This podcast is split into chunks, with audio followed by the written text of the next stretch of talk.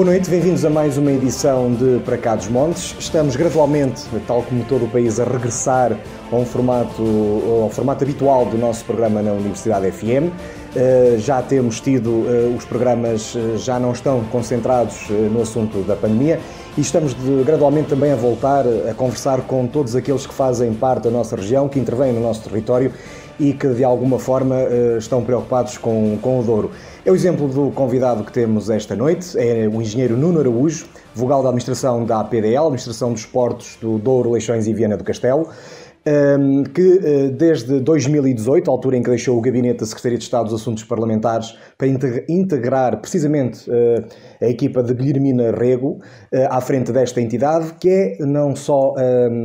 a entidade responsável pelos portos marítimos de Leixões e Viana do Castelo, mas também pelos, pela via navegável do Rio Douro nas suas vertentes económica, de conservação e de desenvolvimento. Engenheiro Araújo, muito obrigado por ter aceito o nosso convite. Um, e por estar connosco. Ainda estamos em formato de videoconferência. Uh, esperemos que em breve também possamos voltar ao contacto presencial e às nossas entrevistas em estúdio. Um, e permita-me, antes de falarmos precisamente da via navegável do Douro, que é aquilo que interessa aqui à nossa região, numa perspectiva mais concreta, mas obviamente que nos interessa toda a dinâmica da, da, região do Norte, e é por isso mesmo que eu, que eu começava por falar na questão do Porto de Leixões. É ou não verdade que o Porto de Leixões está no limite da sua capacidade atual? Antes de mais, uh, cumprimentar o Luís Almeida, como é óbvio, agradecer muito o convite, uh, até porque o tema é pertinente, uh, não só o Porto de Leixões, mas diria a APDL como um todo, a APDL gera três infraestruturas, eh, portanto, o Porto Viana do Castelo, o Porto de Leixões e mesmo o Rio Douro, o Porto de Douro, ou a Via Navegável, e como é óbvio cumprimentar todos os nossos ouvintes, um, desejar-lhes que o programa, porventura, possa ser do, do, vosso agrado e que os temas que venhamos aqui a discutir possam suscitar ainda mais debate e, porventura, a opinião dos nossos ouvintes que possam contribuir também para o trabalho que nós temos para fazer. Na verdade, a verdade é que o Porto de Leixões é uma infraestrutura eh, que está, não diria sobrelotada, mas dado o, o, o pouco espaço que tem nos seus terraplenos, um, obriga a que a nossa gestão seja muito eficiente e que eh, nos obriga, no fundo, também a procurar eh, formas de expandir, eh, digamos, os espaços que nós já hoje ocupamos para outros territórios. Eh, por essa mesma razão, por exemplo, só dando aqui alguns exemplos, é que a, a APDL já há alguns anos construiu a plataforma, plataforma logística que se divide em dois polos e o objetivo era mesmo esse, tendo em consideração que é um porto que nasceu entre duas cidades portanto, e que não consegue alargar para além dessas paredes que, que, que limitam a, a, nossa área, da área do, do, do Conselho de Matosinhos, da, Lessa da Palmeira de Matosinhos, as duas freguesias, obrigou-nos a procurar eh, mais no interior alguns terraplenos, espaço para nós pudéssemos manusear um, digamos, a nossa carga, seja ela contentorizada ou carga geral. E hoje isso tem sido feito com um enorme sucesso. Houve, numa fase inicial até diria alguma resistência por parte dos nossos operadores, mas como facilmente entenderam, se queremos ter um porto mais eficiente, temos que saber utilizar essa retaguarda, esses espaços que também são território da APDL, eh, para poder tornar a nossa operação eficiente. A operação da APDL é das mais eficientes da Europa, nós somos visitados inclusive para outros portos, para que tenhamos aqui uma ideia, é possível entrar uh, no Porto de Leixões, deixar um contentor e recolher um, contentor em cerca de 45 a 50 minutos. Portanto, é uma operação muito rápida, à luz daquilo que acontece por essa Europa fora. Portanto, mas mesmo assim, nós temos procurado aumentar, digamos, a eficiência dos terraplenos que temos uh, dentro da nossa, já hoje, dentro da nossa infraestrutura. O terminal, exemplo disso, por exemplo, é o terminal contentor sul que está a ser reconvertido, hoje tem uma capacidade para cerca de 450 mil teus e passará a ter no final deste ano, em dezembro, a obra está prevista terminar a dia 28 de dezembro. Eu acho que isto nem sequer é público, portanto estou aqui a partilhar quase em primeira mão essa informação. Hum, eh, é um projeto muito importante para nós, que vai permitir eh, aumentar a capacidade do, do terminal em, em, mais eh, um terço, quase para cima de um terço até, porque passaremos de 450 mil teus para 650 mil, o que deixa o Porto de Leixões com capacidade para 850 mil teus no, no seu global seja, entre o terminal contentores norte e com a reconversão do terminal contentores sul, eh, nós passamos eh, a ter capacidade para 850 mil teus. Mas isto, medido em teus, se nós formos medir em investimento, estamos a falar num investimento de cerca de 44 milhões de euros. obviamente isto tem uma importância crescida porque acaba por mexer com a nossa economia local, com as empresas de construção, com todos os prestadores de serviços que estão associados, e não só isso, mas também a modernização daquilo que são os equipamentos que nós utilizamos. Ainda hoje nós utilizamos equipamentos que funcionam a diesel, por exemplo, nesse terminal, eh, depois da reconversão todos os equipamentos serão elétricos, e obviamente de uma forma geral iremos beneficiar também do facto de eles passarem a ser elétricos, poluem menos naturalmente, e teremos um porto ainda mais, mais eficiente, mais rápido na forma como manuseamos a carga. Com outra particularidade, e não é para introduzir o tema, porque isso acho que é a tua obrigação, mas este, esta reconversão do terminal um, vai permitir manusear carga, não, não, é de forma direta, mas do parque uh, que está na retaguarda das gruas cais, manusear carga para, uh, para a ferrovia diretamente, ou seja, uma, uma possibilidade que hoje não existe, passará a ser uma realidade a partir de dezembro. Nós teremos duas linhas que permitem ter composições, agora não me recordo com exatidão o comprimento, recordo-me que, que, numa fase inicial era preciso uma composição com 750 metros de comprimento, teria que ser repartida em três, tinha que ser dividida. Nesta fase nós conseguimos fazer alguns ajustes e passará apenas a ser dividida em dois. O que diz muito também dos espaços que a PDL tem, porque o ideal obviamente era que uma composição inteira pudesse entrar dentro do nosso terminal de contentores, mas nesta fase isso não é possível porque os espaços são, são de facto exíguos e então temos ainda assim que eh, dividir em dois, o que torna a operação um bocadinho menos eficiente, mas, mas pelo menos há um ganho evidente que é hoje isso não é possível, o futuro próximo isso será, será uma realidade, aquilo que hoje acontece na ferrovia e para quem conhece o Porto de Leixões, nós temos uma via cintura portuária, portanto uma, uma, uma, estrada que, que, dá a volta a todo o Porto e depois que liga à Vilpa, a Vilpa é a autostrada exclusiva de acesso ao Porto de Leixões, hum, essa via hoje, quando entra uma, uma, um comboio, uma composição dentro da nossa área eh, portuária, essa via fica cortada. Portanto, o que é impensável para uma infraestrutura que recebe entre cortada, ou seja, não há trânsito, enquanto se estão a descarregar os contentores de, de, de, da ferrovia para o parque de contentores. E que é feito, como disse há pouco, por intermédio de equipamentos a diesel. Bom, mas a via fica cortada, o que é ineficiente, tendo em consideração que no Porto de Leixões entram diariamente entre 1000 a 1200 caminhões. Portanto, eh, para termos eh, eh, um pouco esta noção, o Porto de Leixões é maioritariamente um porto rodoviário, portanto, e por isso é que nós olhamos com muita atenção, com, com, com preocupação também, e por isso é que temos canalizado muito, muitos dos nossos investimentos para a ferrovia e cada vez mais, não só porque os clientes procuram, mas porque também é estratégico para, para esta administração. Nós temos canalizado ao longo dos últimos dois anos eh, um conjunto de investimentos para a ferrovia. Eu não vou revelar tudo que, está, que estamos a pensar fazer, porque algumas coisas ficaria claramente surpreendido, mas eh, na, na, área da ferrovia, mas não irei revelar pela razão simples, porque alguns processos estão em curso e, e exige algum sigilo, e depois porque há concorrência. Portanto, e não só concorrência com, com os portos espanhóis, que naturalmente eles existem, mas também no contexto nacional há, há, alguma competitividade, ainda que seja saudável, mas há competitividade entre as infraestruturas que, que existem no, no, no, nosso país e, e pronto, uh, apesar do Porto de Leixões ser uma infraestrutura incontornável no panorama nacional, é o Porto, eu não digo isto com, não é por estar na administração do Porto de Leixões, porque já o era no passado, mas pela razão simples é a infraestrutura mais importante do país, é o porto mais importante. Nós ouvimos muitas vezes falar no Porto de Sines, que tem a sua relevância porque movimenta mais mercadoria, mas a maior parte da movimentação é, é transshipment, portanto é passado de navios maiores para navios mais pequenos, não há uma correlação direta com a indústria, o Porto de Leixões tem uma ligação muito direta, nós recebemos a matéria-prima, eh, importamos a matéria-prima e exportamos o produto acabado. Exemplo disso é a Cirurgia Nacional na Maia, em que entra a sucata e depois, e entra para o Porto de Leixões, e depois nós exportamos os lingotes de ferro, ou os molhos de ferro, uh, uh, pelo Porto de Leixões. Isto diz muito da característica de um porto que tem uma ligação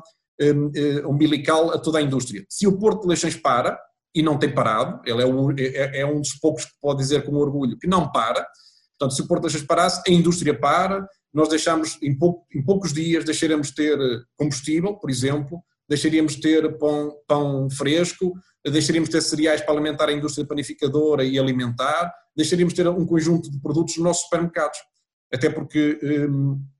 não só porque temos esta ligação uh, direta, o, o Luís interrompa-me se achar que eu estou-me a alongar Não, não, não, continuo. Eu vou-me perdendo, ok? Portanto, se achar que eu me estou a alongar, diga-me. Um, até porque o, o, nós somos um, uh, os líderes na ligação à, à, indústria, isso é um facto, somos o porto que é incontornável no panorama nacional e somos também o líder na, na movimentação do RORO. E, portanto, o RORO é roll-on, roll-off,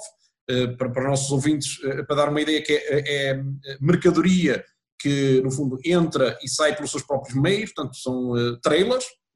que hoje andam na rodovia, mas para, para, para aqueles clientes que não querem os trailers que venham atravessar a Europa uh, utilizando autoestradas, pode perfeitamente deixá-lo em Roterdão, uh, no Porto de Roterdão, e o trailer vem ter um, aleixões e depois há um trator que pega no trailer e, e leva-o para o destino final. O caso da Auto Europa, por exemplo, um, um, a fábrica, a PSA em Mangualde, que, que quando quer uma operação mais eficiente, ou por exemplo, quando há greves em França e que as autoestradas são cortadas, o RORO ainda assume uma, uma especial importância, porque não há greves no, nos oceanos e, naturalmente, é muito fácil colocar um, tra um trailer em Roterdão e fazê-lo chegar a, a, Leixões. E isso acontece neste momento três vezes por semana, e ainda esta semana, apenas uma curiosidade, inauguramos também uma, uma carreira, uma linha de Rorô, é uma espécie de um ferry, é uma linha de, de que nos liga à Bélgica, portanto nós temos cinco dias por semana eh, ligações ao centro da Europa, o que permite para os nossos clientes, obviamente, soluções muito práticas do ponto de vista e muito eficientes, porque é, é como se fosse um autocarro que, que, que nos apanha na, na, na, numa estação, eh, numa paragem, vá, aquilo tem um horário e aquilo cumpre horários. Portanto, e nós sabemos que, por exemplo, segunda, eh, eh, quarta e sexta, sabemos que aquele navio chega, portanto, aquilo não há atrasos, não há sujeito a greves, não há, portanto, não, não há imprevistos normalmente, portanto, é, é um, um serviço muito bom e que tem crescido muito no Porto de Leixões. Hoje já representa um milhão eh, de toneladas, a quantidade de mercadorias que nós movimentamos por intermédio do RORO. Só para terminar este tema do aumento da nossa capacidade, roubo-lhe apenas mais um minuto ou dois. Estamos também eh, em fase de avaliação de impacto ambiental do novo terminal de Porto Leixões. O novo terminal de Porto Leixões, que já hoje é utilizado, nós designamos esse terminal de multiusos, porque uh, conseguimos manusear todo tipo de cargas, é o RORO que opera lá, é contentores que nós operamos lá também, e a carga geral, seja a estilha, seja a sucata, seja a pedra, que é muito característica na região do Douro. Um, esse tipo de mercadoria nós podemos manusear no futuro próximo, será dedicado exclusivamente à operação do RORO e, e, e a contentores, com uma particularidade, vai servir para receber navios de maior calado, navios de maior dimensão, e atingir um patamar que hoje não é possível ao Porto Leixões. Esta é a maior limitação do Porto Leixões. O Porto Leixões hoje recebe eh, navios com 12 metros de calado. Ehm, no final desta obra, e depois de alavancarmos aquilo que é o maior investimento da região norte, e, diria a maior obra do século, do ponto de vista marítimo, que, que será eh, lançada pelo Porto Leixões ainda este ano, que está pronta a ser adjudicada num investimento de 140 milhões de euros, nós podemos ser, receber navios eh, de 300 metros de comprimento, com 14 metros de escalado, é, sensivelmente 5 mil teus, para quem quiser falar em linguagem de teus. Um, isto representa chegar àquilo que é, se nós pensarmos que a, a, frota mundial, e se for de 0, a, de 0 a 10, ou de 0 a 100, se quiserem por assim dizer, cerca de, de, de, se fosse de 0 a 10, diria que 3 a 4 navios que circulam no mundo têm estas dimensões que nós aqui falamos. Portanto, nós depois deste investimento passaremos novamente a receber, poder receber nas nossas infraestruturas 70% daquilo que é a frota mundial que existe atualmente a circular nos nossos oceanos. Atualmente nós recebemos cerca de 50%, portanto é um aumento significativo da nossa competitividade. Isto é importante para o Porto, porque o é, mas só é importante porque uh, a indústria precisa. E, eu depois poderei alongar um bocadinho mais neste tema se, se, se o Luís Almeida depois direcionar o debate para essa área. Vou-lhe dar mais uma oportunidade perguntando-lhe precisamente, portanto, todas aquelas preocupações que alguns, eh, que alguns, eh, que alguma, alguma da parte da economia da região tinha, que alguns dos players económicos da região tinham, de que o Porto de Leixões pudesse estar à beira de alguma limitação de capacidade, eh, já percebemos aqui que isso não vai acontecer, porque há uma série de investimentos que vão, pelo contrário, aumentar as potencialidades, e também, por outro lado, percebemos que mesmo a questão da ligação ferroviária é fundamental, portanto, este Porto toda a gente pode ficar descansada porque ele pode aguentar receber mais comboios e pode aguentar receber mais, mais players económicos. É essa a conclusão, certo, Nuno? Exatamente. Portanto, nós, nós uh, bom, dizer à indústria, dizer à região, dizer ao país, porque o Porto de Leixões, o Interland, vai até ao sul do país, portanto, uh, vai até ao Alentejo, um, vai até o Alentejo, vai até Madrid, portanto, portanto entramos no, no país irmão, portanto, o Porto Leixões tem uma área de influência e de abrangência muito grande. Nós não estamos longe da nossa capacidade, houve muitos momentos onde o Porto de Lisboa estava em greve e nós estivemos a trabalhar acima dos 100%. E as pessoas poderão dizer, o que é que é isso trabalhar acima dos 100%? Isso não é possível. É possível porque os 100% não significa capacidade de armazenamento, significa uh, eficiência na operação. Se nós estamos acima dos 100%, a nossa operação está a ser prejudicada. Ou seja, quando muitos outros pensam, ah, o Porto Leixões beneficia com greves em Lisboa, é exatamente o seu, o seu contrário, nós beneficiamos porque estamos a prejudicar aquilo que é a nossa carga eh, natural do Porto de Leixões, a nossos, nossos clientes, porque naturalmente se hoje depositam e recolhem um contentor em 45 minutos, se eu estou a trabalhar acima da minha capacidade normal, eu vou entregar o contentor numa hora e meia. Portanto, estamos a prejudicar o nosso serviço. Portanto, nós desejamos estar acima da nossa capacidade, de forma alguma, ainda que o Porto de Leixões tenha capacidade para isso, eh, isso resulta de várias coisas, não é só das infraestruturas, mas resulta da, da ligação que existe entre a autoridade portuária, que existe entre os operadores, os trabalhadores, há uma sintonia tão, eu diria, quase perfeita, eh, não digo não, não tenhamos dificuldades e problemas também os temos, não é? mas, mas pelo menos diria que há quase uma sintonia perfeita, essa é mensagem é clara. Paralelamente a isso, dizer que estamos a modernizar e a fazer investimentos na, na, na, na ferrovia a norte, no, no, no, digamos, na parte norte de Porto Leixões e na parte sul. Ferrovia é essa,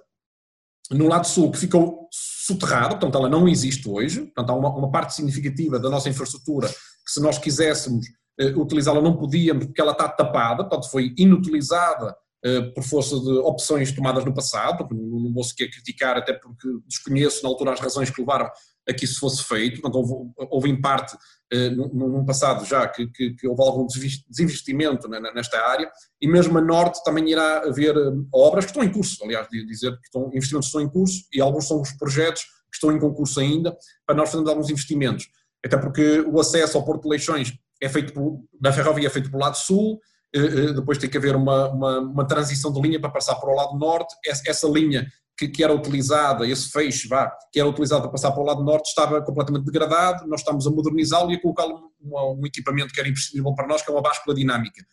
Uh, basicamente, a báscula dinâmica vai servir para pesar toda a mercadoria que lá entra. Uh, o Porto Leixões tem muitas básculas que são estáticas, mas que não são tão eficientes, portanto, e nós tivemos necessidade de colocar um equipamento mais, uh, semidinâmico, que a composição vai sendo pesada sem termos que parar o, digamos, o comboio. Portanto, e permite pesar a carga que lá vai sendo movimentada. É esta a importância que tem. Portanto, e nós temos apostado muito nisto. E há pouco eu dizia-te, um, o segredo do Porto de Leixões é estes investimentos que estamos a fazer, obviamente, nestes, nestes, nestas infraestruturas, mas também com uma forma que olharmos para uh, os portos secos ou para as, para, para as plataformas logísticas. Um, uh, o exemplo disso é para o acordo que nós temos com a plataforma logística em Salamanca, em Salamanca Zaldeza, ou, ou, ou, a forma como nós olhamos para, para, para o centro do país e, e aquilo que pode ser um contributo muito importante do Porto de Leixões, criando infraestruturas que, que garantam que a mercadoria eh, vai, venha para o Porto de Leixões, porque isso é o nosso importante, garantindo que há soluções para os nossos clientes e que eles não estão condicionados de forma alguma por outros players que estão no mercado, no mercado e que muitas vezes não têm interesse necessariamente portuário e têm outros interesses que defendem, naturalmente, mas é o direito deles, Agora, eles têm que perceber é que no Porto de Leixões há uma administração que está empenhadíssima, eh, muito empenhada em defender os, interesses dos nossos clientes e defender os interesses do Porto de Leixões. Quando eu mencionei a plataforma logística que, hoje existe no Porto de Leixões e que é gerida por nós, é um bom exemplo. Portanto, é, é, é uma forma de garantir um serviço uh, aos nossos clientes, perceberem que têm ali um espaço em que os contentores ou a carga pode estar ali vários dias, uh, antes de ser embarcada, portanto, e, e, sem que isso represente custos crescidos para os nossos clientes. Nuno, hum, eu, eu agora íamos falar um bocadinho da Via Navegável do Douro, mas deu-me aí duas notas que eu não posso deixar passar. E, e se calhar vou inverter aqui um bocadinho a ordem de como queria abordar estas questões consigo. Uh, Disse-me há pouco que o Porto de Leixões vai do Alentejo até Madrid. E referiu também que há um conjunto de acordos que vocês têm com, para facilitar a vida dos vossos clientes com plataformas logísticas, nomeadamente Salamanca. Deixe-me que lhe pergunte uh, objetivamente: a linha do Douro reaberta até a Espanha, nomeadamente até Salamanca, seria ou não muito relevante para a operação do Porto de Leixões? Porque, para todos aqueles que possam não estar muito por dentro do assunto, atualmente, se uma carga sair eh, por via ferroviária para a Espanha do Porto de Leixões, tem que ir a Coimbra, de Coimbra para Vilar Formoso, são quase mais de 200 km de viagem. E também já não é verdade que as mercadorias podem esperar o tempo e podem demorar tempo a circular de comboio, não é? Assim, acabaste de mencionar exatamente o problema. Um, hoje em dia a logística ajusta-se com muita rapidez. Ou seja, se há uma operação que não é eficiente, ou seja, o transitário, o proprietário da carga, ou seja, os carregadores, todos eles são capazes de ajustar com muita rapidez e procurar soluções alternativas. Isso é assim no, no mar, como é assim em terra, portanto não há diferença nenhuma. O exemplo que acabaste de dar, um navio hoje não espera para, para descarregar. Não descarrega em Leixões porque não, deixamos entrar, ele vai descarregar a Vigo. Portanto, isso é, é, é, claro. Aliás, eu dei exemplo há pouco, há uma greve em Lisboa, o navio não está para se preocupar com isto, quer dizer, quem fretou o navio e, e está a transportar mercadoria não está para pagar 18 mil dólares ou 20 mil dólares por dia para ter um navio parado ao largo sem poder ser descarregado e ajusta-se. A mercadoria em terra é exatamente a mesma coisa. Portanto, eh, mas isto para te responder muito diretamente, a questão era imprescindível. Nós temos eh, a possibilidade de ligarmos por ferrovia à Espanha, isso teria uma vantagem competitiva enorme para o Porto Leixões, mas sobretudo porque a determinada altura eh, pode passar esta imagem que eu sou muito bairrista, que eu sou, ok? Sou bairrista mesmo, portanto defenderia Porto de Leixões ehm, enquanto as minhas energias o permitirem. Mas não é só por isso, é porque quem vai beneficiar é mesmo a indústria. Luís, um exemplo que eu vou dando muitas vezes quando vou defender investimentos, os investimentos muitas vezes são algo de polémicas, não pensamos que eh, eu, eu apresento como um mar de rosas, mas na verdade depois não é interpretado sempre assim pela nossa comunidade, fique claro. Portanto, mas quando vou defender, e vou dizendo sempre isto em, em todo lado que, que, posso, é para o Porto isto é importante, mas sobretudo é mais importante para as empresas e para a indústria que nós servimos, por razão simples. Se o, o custo da logística num determinado produto for muito elevado, o que acontecerá à região, primeiramente à região norte, e obviamente depois a região centro e consecutivamente até Madrid, é que as empresas, se não conseguem escoar os seus produtos a custos uh, baixos, vão procurar outras regiões para se instalar. A correlação é direta e que não haja ilusões. Uh, uh, no dia que o Porto de Leixões for incapaz de responder às necessidades da indústria, e, e nós muitas vezes não controlamos determinado tipo de indicadores. Vou dar um exemplo. Eu não tenho culpa que, o, que o, a dimensão dos navios cresça todos os anos. Eu não consigo controlar a indústria uh, naval. A indústria naval cada vez constrói. Uma coisa que hoje, nós falámos há pouco em 5 mil teus, hoje há navios de 22 mil. Estamos a falar uh, quatro vezes maiores do que aqueles que o Porto de Leixões almeja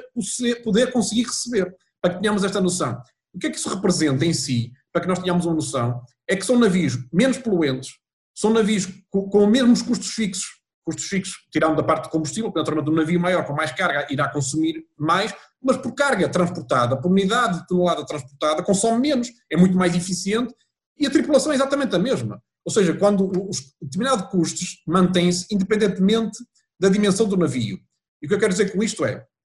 se eh, eh, nós não formos capazes de dar essa resposta e receber esses navios, naturalmente se, eh, a solução que eu dou aos nossos clientes, às nossas empresas é, não, você vai ter que transportar por navios de 2.500 teus e,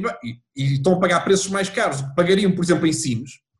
ou, ou que pagariam num outro porto em Espanha. Eh, eh, portanto, naturalmente as pessoas vão tentar deslocalizar as suas empresas para, mais próximas desses portos para poderem escoar os seus produtos a custos mais baixos. Portanto, depende muito do custo da logística que tem nesse produto final. E nessa perspectiva, eu diria que não é uma preocupação imediata, eu acho que posso dizer confortavelmente que para os próximos 20 anos nós não deixaremos fugir nenhuma empresa da, da, desta região, sobretudo, da região onde nós, onde nós estamos inseridos. Um, portanto, mas eh, a pergunta era, desculpa lá. Era a questão da linha do Douro e a questão ferroviária. Exatamente, portanto, a linha do Douro é imprescindível para nós. Eh, nós fomos conversando e antes de iniciarmos esta nossa conversa, nós já tínhamos discutido algumas pistas. Como sabe, nós temos alguns projetos que nos interessam muito na, na, na linha do Douro para além da questão turística, podemos depois falar um pouco sobre isso, Sim. isso também tem, tem, tem, tem a, sua, a sua importância, um, mas cada vez mais nós olhamos para a questão das mercadorias. Hoje, no Douro, um, seja por ferrovia, seja por via fluvial, o peso das mercadorias é muito residual. Se nós se tivermos em consideração que o Porto de Leixões movimenta 20 milhões de toneladas por ano, um, 50, 50 mil toneladas no Douro é uma, uma parte ínfima daquilo que nós movimentamos. E nós temos que potenciar isso. Não é porque não há mais mercadoria, porque há mais mercadoria. Nós não temos é uma oferta de um serviço que possa agradar à, à indústria da região que olhe para o Douro ou para a ferrovia como uma melhor solução de utilizar a rodovia. E a rodovia tem contexto, custos de contexto enormíssimos, desgastes enormíssimos nas nossas vias. E impostos a breve, curto, a breve, a breve, prazo, a breve prazo, impostos relacionados com, com, com, as retenções de carbono, não é?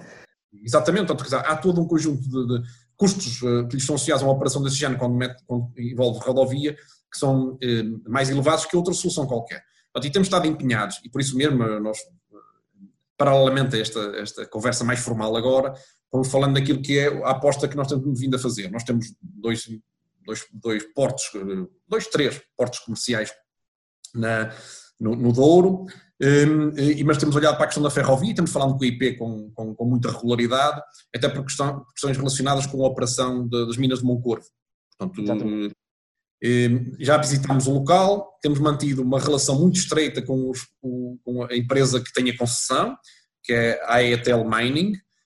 já tivemos a oportunidade de lá fazer uma visita, perceber que tipo de solução logística o Porto de Leixões eh, poderá fazer, oferecer a este cliente e, e, aqui se vê também muito a forma como Porto Leixões encara isto, portanto, a administração teve presente. Nós fomos ao local, nós fomos com o cliente ver a ferrovia, nós falámos com o IP, nós fomos ver a mina e procurámos a solução vai desde o transporte de caminhão eh, até à, estação do Pocinho e depois perceber que tipo de meios ali temos que desenvolver, que tipo de parque é necessário, que tipo de composições são necessárias para, para fazer o transporte por ferrovia, qual é a limitação que a IP tem, tipo de, ou seja, é tudo ponderado e articulado connosco. Nós envolvemos mesmo na solução, na procura de caminhos para ajudar os nossos clientes, com um objetivo final, que é a mercadoria tem que sair pelo Porto de Leixões. Portanto, esse é o nosso foco e, e, para isso nós tentamos providenciar a melhor solução possível. Obviamente o cliente, quando olha para nós e vê este empenho, mas depois no final do dia vai olhar para os custos e tentar perceber, bom, o Porto de Leixões propõe-me aqui uma solução, é dizer isto, isto é feito com os operadores, portanto o Porto de Leixões não faz milagres, portanto, como sabes, eh, a operação Porto Lixão não movimenta mercadorias diretamente, nós não temos estivadores eh, nos nossos quadros. Quer dizer, não é verdade. Temos estivadores em, Viana do Castelo, não temos estivadores no Porto de Leixões. Em, Viana do Castelo não temos alguns. Eh, mas a, a, característica do Porto de Viana do Castelo é diferente, ainda que não seja objeto do nosso tema hoje, mas tem, tem uma designação diferente. Um, é, é, o, nosso é, em Viana é chamado Tool Port, portanto, nós operamos os equipamentos hum, hum, eh, e em eleições chamámos-lo landlord, portanto, um, um porto que detém a terra, detém o terra pleno, não detém mais nada. Portanto, os equipamentos são dos concessionários e eles é que fazem a operação. Isto para dizer só que é, isto é importante. E isto é uma, uma das, das, características que mais eh, nos distingue dos, dos restantes portos, é, é, é, a ligação forte que existe entre a autoridade portuária e os operadores, que a determinada altura parece que tudo é uma gestão pública, mas na verdade não é. Portanto, há um operador que tem um interesse privado e um interesse privado, obviamente, eles também querem ter lucro. Portanto, mas para perceber a relação forte que existe,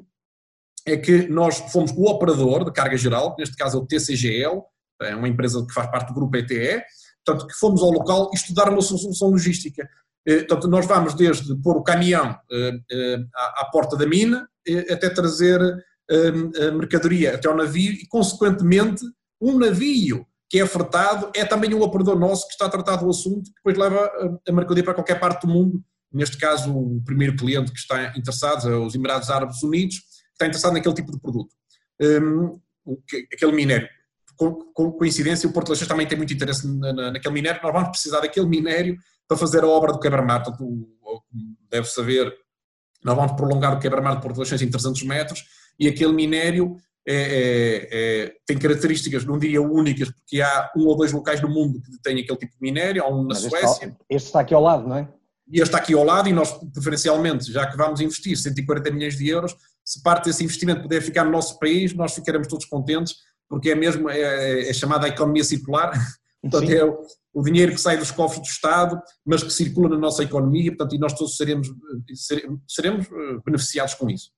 Mas para dizer que não há muita oferta no mundo sobre este tipo de minério, tem, tem, esta importância estratégica, o que é importante para que as pessoas do Douro, as pessoas dessa região percebam a riqueza que também tem nessa parte do nosso território um, e, e, que tem sido parte da solução, portanto nem sequer há nenhum problema associado às minas de Moncorvo, acho que todos os problemas, nomeadamente que, que numa fase anterior tinham sido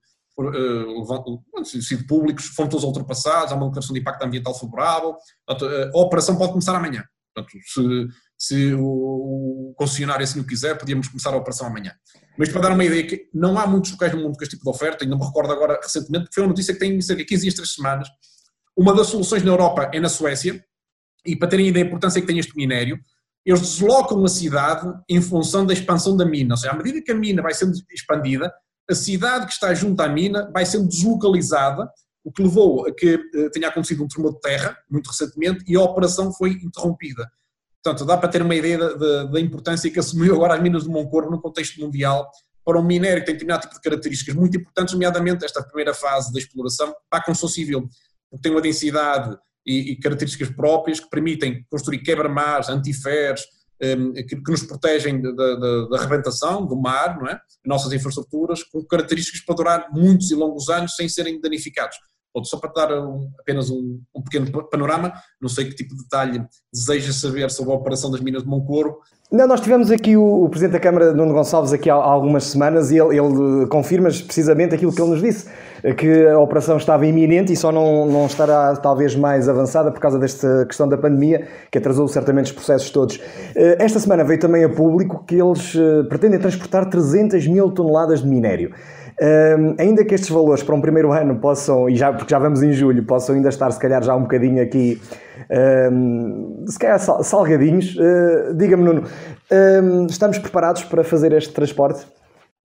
Sim, eu, terás convidar alguém da IP depois para o próximo programa, porque há aqui uma parte importante que é ferrovia, não é? Uhum. Uh, Posso-te ajudar nisso também se for esse o caso, mas um, uh, eh, há várias soluções que estão em cima da mesa.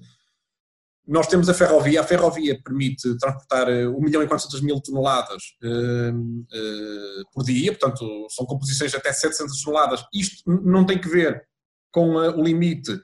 da,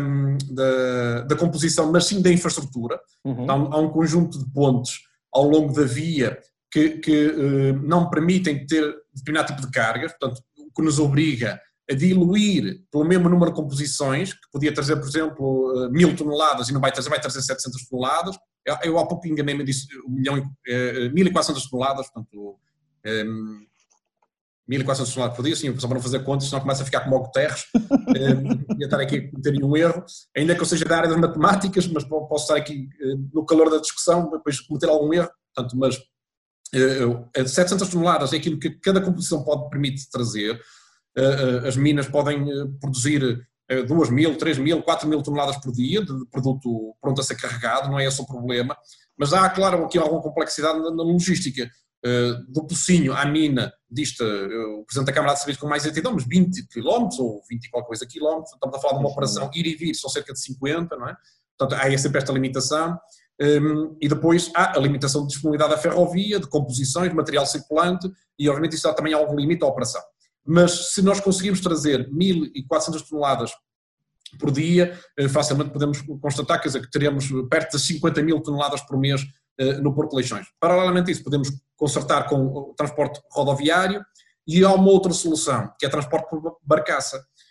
Eh, nós temos a solução desenhada, portanto, é possível trazer com um, grupo propulsor, trazer duas barcaças, podem trazer, agora não me recordo com, com precisão, mas pelo Rio Douro até cerca de 2 mil toneladas, portanto, que teria ainda mais capacidade do que a ferrovia, mas que é uma solução que ainda nesta fase não está a ser explorada, porque teríamos que criar uma infraestrutura no Pocinho também, para depois poder carregar uh, o, material. Enquanto na ferrovia aquilo é imediato, portanto, há terra pleno, nomeadamente junto àquela concessão da Simpor, onde tem Sim, a parte estação, exatamente, é um terreno amplo e aberto. Exatamente, nós podemos ali partilhar perfeitamente aquele espaço, eu, eu, eu, eu, penso, nós, até parece que aquilo é meu, mas não, nós, eu até penso que a operação é minha, eu vez que começo a falar, mas quer dizer, é possível ao, à, concessão,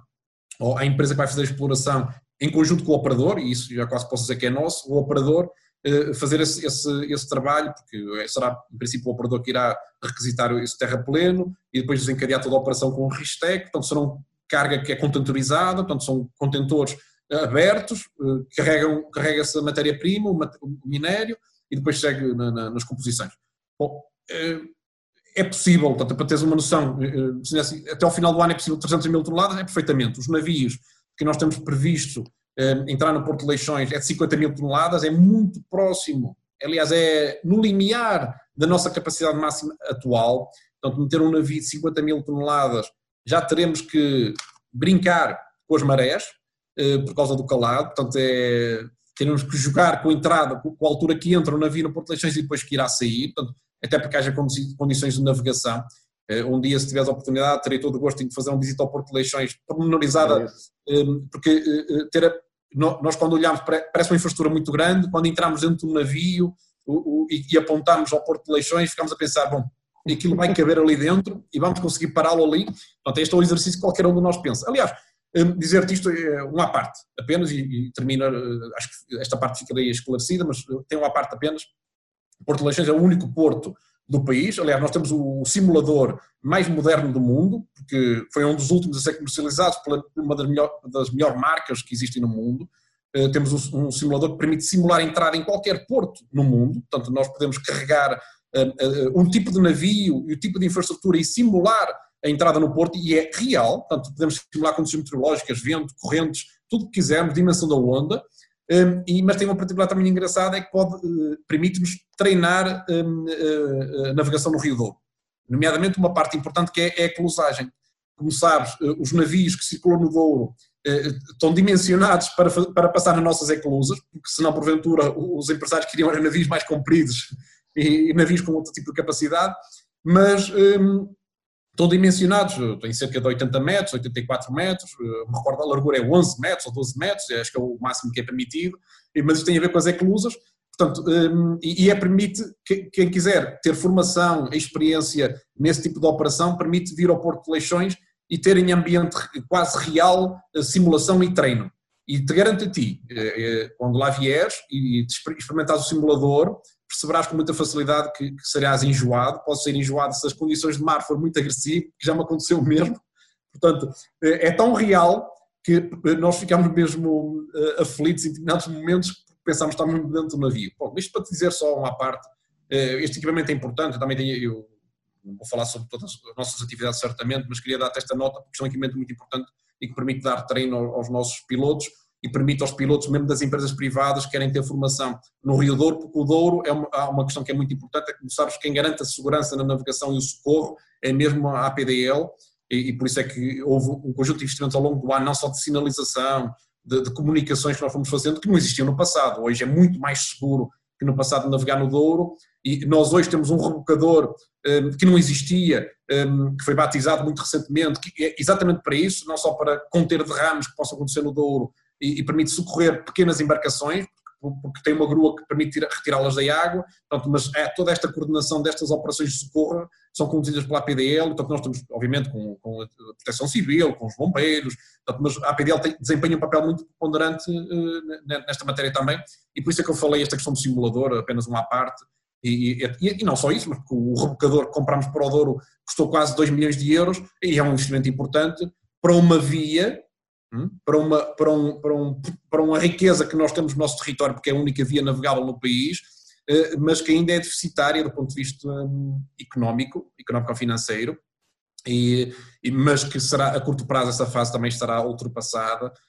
ultrapassada porque há hoje muito mais pessoas a usar a via navegável do Douro, há muito mais turistas hum, e, portanto, e naturalmente há receitas que vão permitir à PDL continuar a fazer os investimentos que vindo a fazer, porque independentemente do facto de, de, de, da via não ser economicamente viável ainda, uh, a APDL nunca parou de investir. Portanto, nós temos investido muito em infraestruturas no Douro, com modernização de um conjunto de, de cais, e temos um projeto interessantíssimo, mas fica para outro programa, ainda que eu tenha aqui a imagem uh, no meu telemóvel, no meu computador, mas, mas posso dizer-te que o Douro terá um, o primeiro, a primeira estação de passageiros o primeiro terminal de passageiros será feito a curto prazo, um terminal que é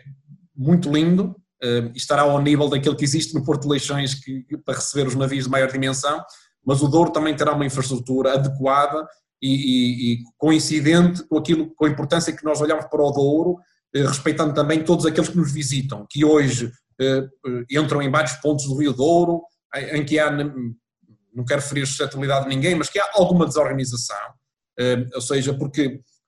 a procura no Douro, a, a rapidez com que se constrói navios, nós não conseguimos acompanhar, ou seja, construir obras fluviais, obras marítimas, são processos muito demorados. Luís, para que tenhas uma ideia, eu começo a pensar hoje num investimento e a probabilidade de ele estar a acontecer é demora há três anos, partilhámos uma ideia, só para termos uma ideia, o quebra-mar do Porto de Leixões começou-se a pensar há mais de 10 anos e ainda nem, nem se arrancou com a obra, mas é tudo muito demorado porque mete muitos pareceres, revisões de projeto, consensualizar com todas as partes e com, com os stakeholders, com a comunidade, com as câmaras, ou seja, há, tanto, há tantas entidades que são envolvidas nestes processos que depois acabam por, não é dificultar, mas não, não é a palavra porventura mais correta para ser aplicada aqui, porque as reivindicações muitas vezes são legítimas, não é? É natural que toda a gente queira ter uma opinião a dar-se um determinado tipo de investimento, mas o que leva é que nós passa um mês, passa dois, passa três, passa quatro, e o que é certo é que muitas vezes nós queremos fazer investimento, pensávamos em fazer em 2020, quando andamos por ela já estamos a fazer em 2022. E isto também não é necessariamente um bom, mas, mas é o que é, eh, mas dar-te esta nota que nós iremos ter primeiro, e isto ninguém sabe, portanto tens o privilégio exclusivo em primeira mão o teu órgão de comunicação social de saber que o Douro terá uma, um terminal de passageiros com um nível de serviço de exceção, portanto, e que nos irá orgulhar a todos, eh, porque irá fornecer um serviço que hoje não existe. E que vai nascer no Porto. Eh, já agora, não sei se podes adiantar exatamente a localização. Eu, eu, eu posso dizer a localização que nós pretendemos, eh, portanto, será em Gaia, no uhum. município de Gaia, e é aquilo que hoje é conhecido pelo Cais do Cavaco. Portanto, esta é a localização que nós escolhemos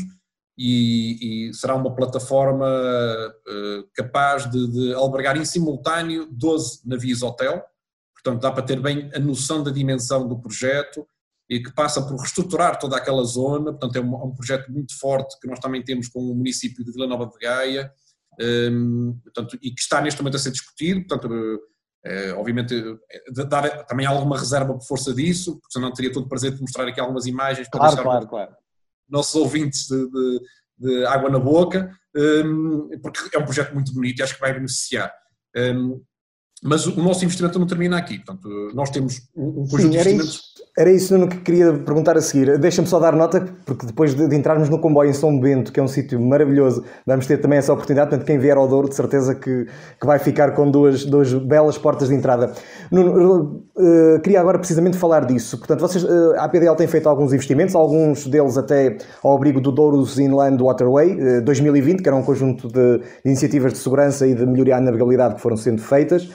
contudo, havia continua com alguns constrangimentos, constrangimentos que se refletem depois também na própria capacidade. Há muitos troços do rio onde só, só ainda passa um barco de cada vez eh, e isso limita um pouco a capacidade. E depois temos o crescimento do turismo de, dos barcos de, de, passageiros, portanto turísticos, eh, que tem sido, que duplicou, mais do que certamente duplicou desde 2016, não é? 2016 eram 946 mil, 1.6 o ano passado, e se calhar este ano não fosse a pandemia e se calhar batíamos ali perto dos 2 milhões, não era? Como, como é que estão todos esses investimentos e, e o que é que se pretende fazer no, no futuro na, na via navegável? Por partes, então. Eu vou tentar identificar aqui três que diria que são os mais importantes, eh, porque eh,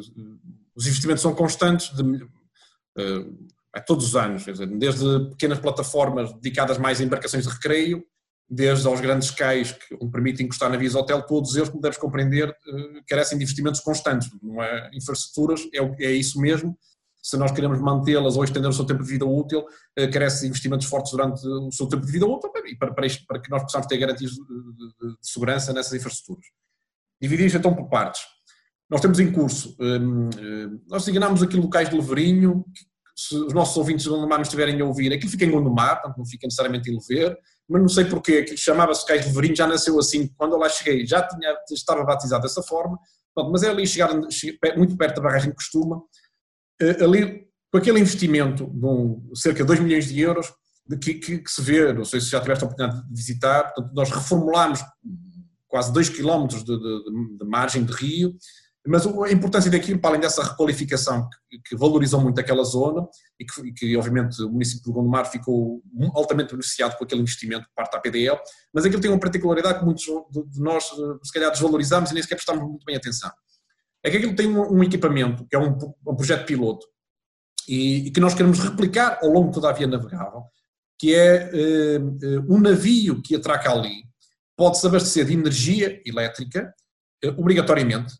uh, para dar nota disto, terá esgotos e terá fornecimento de água. Ou seja, é quase como se fosse um prédio que está estático e que não tem que despejar nada para os rios,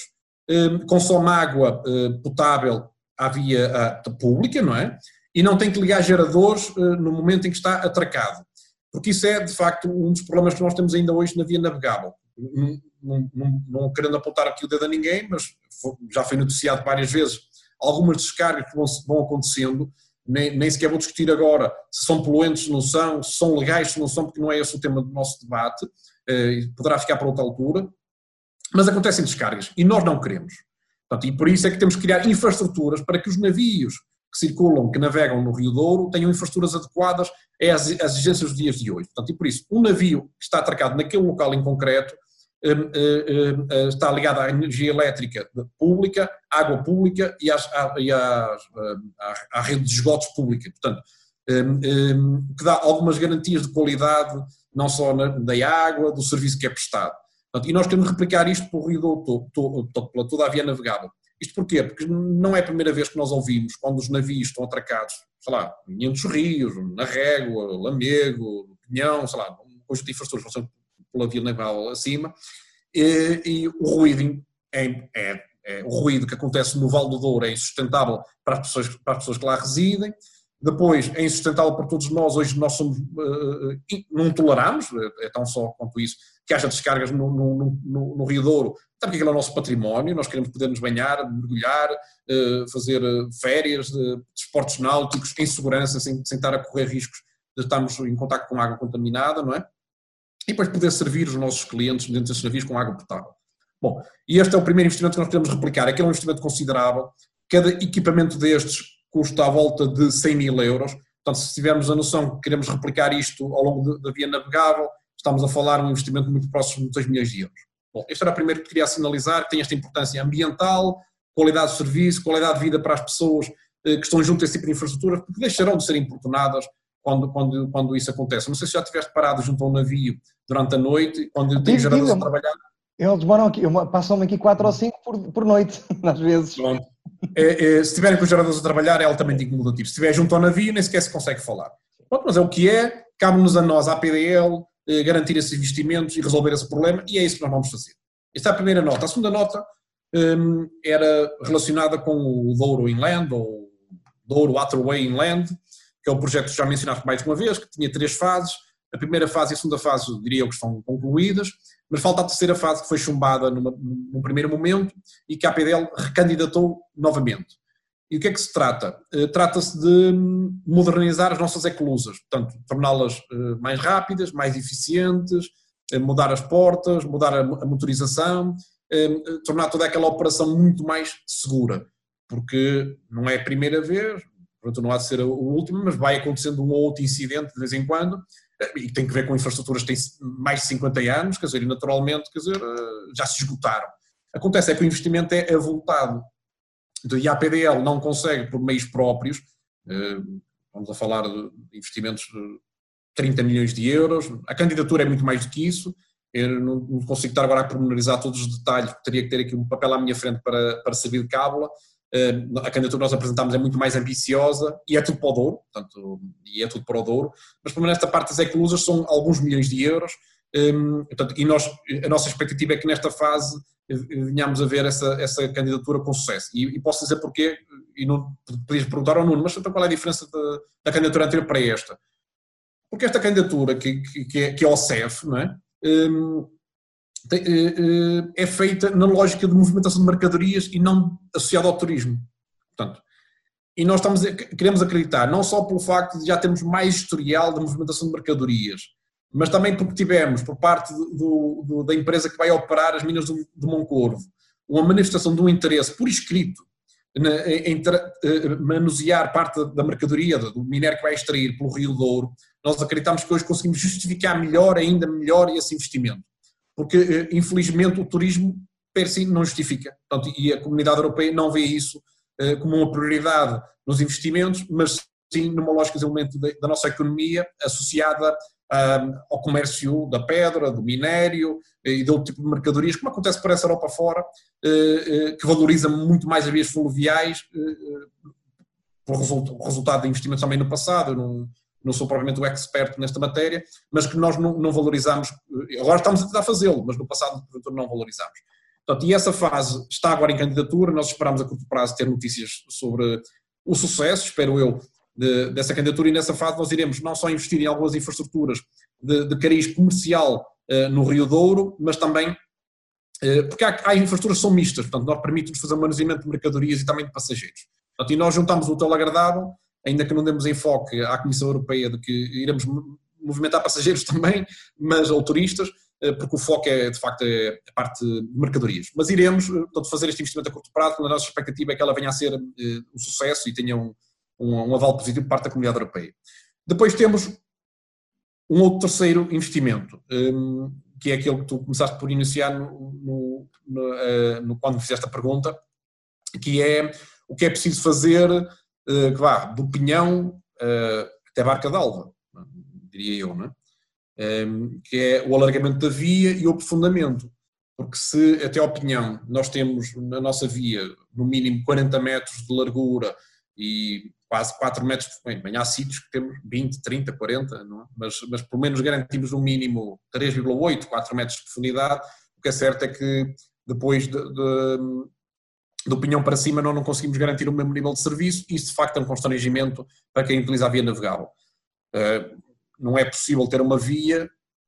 se nós acharmos que 40 metros é o mínimo, neste momento nós temos 25, uh, numa parte significativa da nossa via eh, e onde admitimos 2 metros de profundidade, naturalmente isto é uma questão de segurança até, não é? Quer dizer,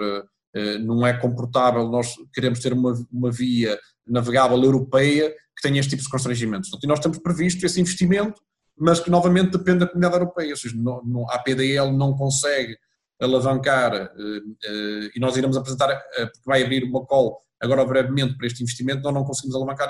uma vez mais isto sozinhos, precisamos de ajuda, Bom, e a nossa expectativa é que isto possa se resolver a curto prazo, até porque, como te disse há pouco, a parte de manuseamento do minério também irá utilizar a via navegável e nós queremos que essa zona também possa permitir o cruzamento de navios, que, que hoje não é possível em muitas circunstâncias, dado um ou outro constrangimento que ainda existe eh, eh, nessa parte da via. Portanto, são os três investimentos que eu tinha para te sinalizar, que me parecem que são mais relevantes e que, no, no fundo, tranquilizam, tranquilizam, diria eu, todos aqueles que utilizam a via navegável, seja ela para mercadorias ou para passageiros. E penso também tranquilizam quem cá vive e, e quem vai lidando com esses constrangimentos, uh, porque, ao contrário do que às vezes parece que se diz por aí, o Douro é, bem, é o turismo é bem-vindo ao Douro, às vezes só temos é que dar uma ajudinha para as coisas correrem melhor. No, nos últimos... Essa é a nossa preocupação, Luís. Deixa-me dizer isto. Eu, eu, eu, nós, mencionei isso há pouco e queria sublinhar. Um, nós, nós investimos milhões todos os anos na, na via navegável. Eh, se me dissessem, oh, Nuno, eu eh, dou-te agora 100 milhões, eu consigo gastar 100 milhões muito facilmente na via navegável. Mas o orçamento da PDL não é esse, não, quer dizer, estamos muito longe disso. É, portanto, quer dizer, mas se tu me desse hoje 100 milhões de euros para as mãos, eu, e com muita honestidade, e não era esbanjar dinheiro, te garanto, era dinheiro que do ponto de vista económico, se nós aplicássemos um rácio económico ao financeiro e de retorno para a economia do nosso país, era rentável, não tenho dúvidas nenhumas. Bom, mas não é possível, tendo em consideração que nós temos limitação de recursos, portanto, e temos que gerir. Nós, como te disse há pouco, nós temos três infraestruturas e, e temos que ir dividindo, digamos, o, aquilo que existe, os, os, poucos recursos, pelas três infraestruturas. E há uma coisa que eu tenho a certeza, o Porto de Leixões assume um papel mais importante numa lógica, porque é, é quem vai libertando alguns recursos, porque esta atividade é lucrativa, de facto, para a PDL, então vai libertando alguns recursos que permite continuar a fazer investimentos nas outras infraestruturas que nós temos. Uh, Nuno, nos últimos uh, 3, 4 minutos pedia-te uh, uma visão um bocadinho mais uh, alargada. Uh, nós falamos aqui da via fluvial, falamos do comboio, falamos do Porto de Leixões, tudo isto integrado e numa altura em que tanto se discute se chegou a vez do interior, associado a todas estas questões da pandemia e, e também a nível do governo, essa tem sido uma das bandeiras de aposta no interior do país.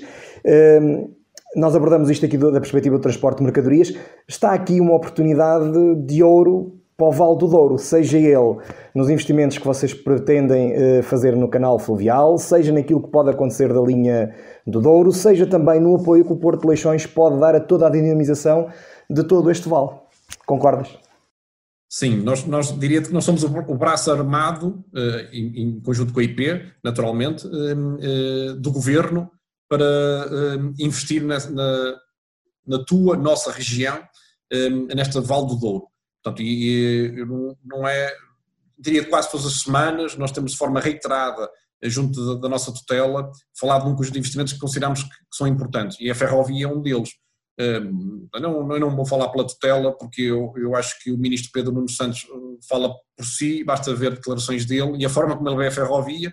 portanto acho que, que é, é, um ponto final. Bom, diria que basta ouvi-lo para perceber a forma como ele encara a ferrovia, o transporte ferroviário uh, no país e a forma como nós estamos a tentar acelerar ao máximo estes investimentos. E eu quero acreditar que, que ele trouxe, que ainda falta uh, resolver, que vai do Pocinho a Salamanca, da ferrovia, que, que volte a ser uma realidade e que nós possamos olhar para a ferrovia pá, da, mesma forma que olhámos há, há 100 anos atrás, diria eu, em que era o, o meio, bem, há 100 anos, 100 ou 80 ou 90 ou 70 anos atrás, fomos olhando, olhando ao longo da nossa vida como uma, uma peça importante um, na mobilidade do nosso país. E eu acho que isso tem que assumir cada vez mais o transporte coletivo, não só passageiros, obviamente, mercadorias também, até porque há uma, uma simbiose, não é? Quer dizer, é, eu não falei sobre isso, porque a altura é, é uma coisa que é notória para todos, quer dizer, muitos passageiros que circulam na via navegável por navio sobem o rio, mas depois descem de comboio, não é? Portanto, é uma parte significativa. Infelizmente, ainda há zonas em que sobem de navio e depois têm que descer de autocarro. E isso é o que nós não queríamos até de todo evitar. E os nossos operadores também. Quem, eh, os, os, privados que estão neste negócio também querem, é, porque o comboio é espetacular. É lindo, as paisagens são magníficas, eh, os momentos que se passam dentro de um comboio são de facto fantásticos. Já fiz de autocarro também e não é tão agradável. O território é bonito também, mas eu adoraria muito mais andar de comboio do que de autocarro. Portanto, e nós somos o braço armado. E eu, eu uh, dizer-te isto, não, é, não estou com nenhuma inconfidência, é prioritário para, para, o governo, naturalmente é prioritário para a, para a PDL. Uh, nós continuaremos a investir na via navegável, continuaremos a fazer toda a pressão e o lobby, uh, num sentido positivo, para que a ferrovia continue a evoluir, porque nós precisamos. Portanto, eu, eu tu, tu provocas-me e depois dás-me vontade de ter mais inconfidências que, eu, que eu posso. Eu, eu, eu eu, eu, olho cada vez mais, porque assim, dá um, um número redondo, uh, a ferrovia representa em movimentação de mercadorias para Porto Leixões 5%. Portanto, a dizer uma ideia, 5% daquilo que nós movimentamos vem para a ferrovia. É, é, mau. É mau, não, não valoriza o Porto, ao contrário que possas pensar, porque os nossos clientes ou outros operadores que queiram vir para Porto Leixões olham para isto como uma limitação. Aquilo que muitos veem como uma vantagem, isto é o Porto rodoviário, nós metemos mil a mil duzentos caminhões por dia, e agora quando eu tiver um novo terminal, quê? Meter dois mil ou dois mil e quinhentos, isto é incomportável. Uh, o Porto de Leixões, para crescer, tem que ter ferrovia. Então nós vamos utilizar a linha de Leixões, as nossas infraestruturas, tudo que fazemos no Porto de Leixões hoje é pensado em ferrovia. Portanto, e pensar em ferrovia, se nós queremos falar nas plataformas logísticas que já hoje existem, a, a relação que temos com Salamanca, com Espanha, porque é a nossa, a nossa, a nossa, bah, o nosso braço armado em território espanhol, se queremos olhar para o centro do país, nós temos que olhar em ferro, eh, pensar na ferrovia, porque é mais barato, é mais eficiente, eh, ambientalmente é muito mais responsável, portanto, e é assim que nós olhamos para esse tipo de investimento. Portanto, naquilo que nos diz respeito, Luís dizer isto nós estaremos empenhadíssimos, e o Governo também, isso eu posso dizer, porque nós vamos manifestando estas preocupações, e, portanto, e não há um único, que, um único assunto que nós não, não, não partilhamos com a tutela que eles digam, levantem problemas, portanto, é, é mesmo para acontecer, portanto, transmitir esta palavra de confiança, nós continuamos a olhar para a via navegável, para a ferrovia e para todas aquelas empresas que estão a se instalar no vosso território, eh, que comecem a olhar para de Leixões como uma solução, porque a curto prazo haverá melhores infraestruturas, mais capacidade não só da via navegável, mas também da ferrovia. Isso naturalmente não é preciso se instalar ao lado do Porto de Leixões para, para Porto de Leixões ser uma solução. Podem, podemos muito bem instalar empresas na, no, no Val do Douro, eh, eh, mais afastado do Porto de Leixões, é perfeitamente viável, porque nós estamos a providenciar soluções. Quer dizer, agora, eh, as Minas de Moncorvo é um exemplo, eh, eh,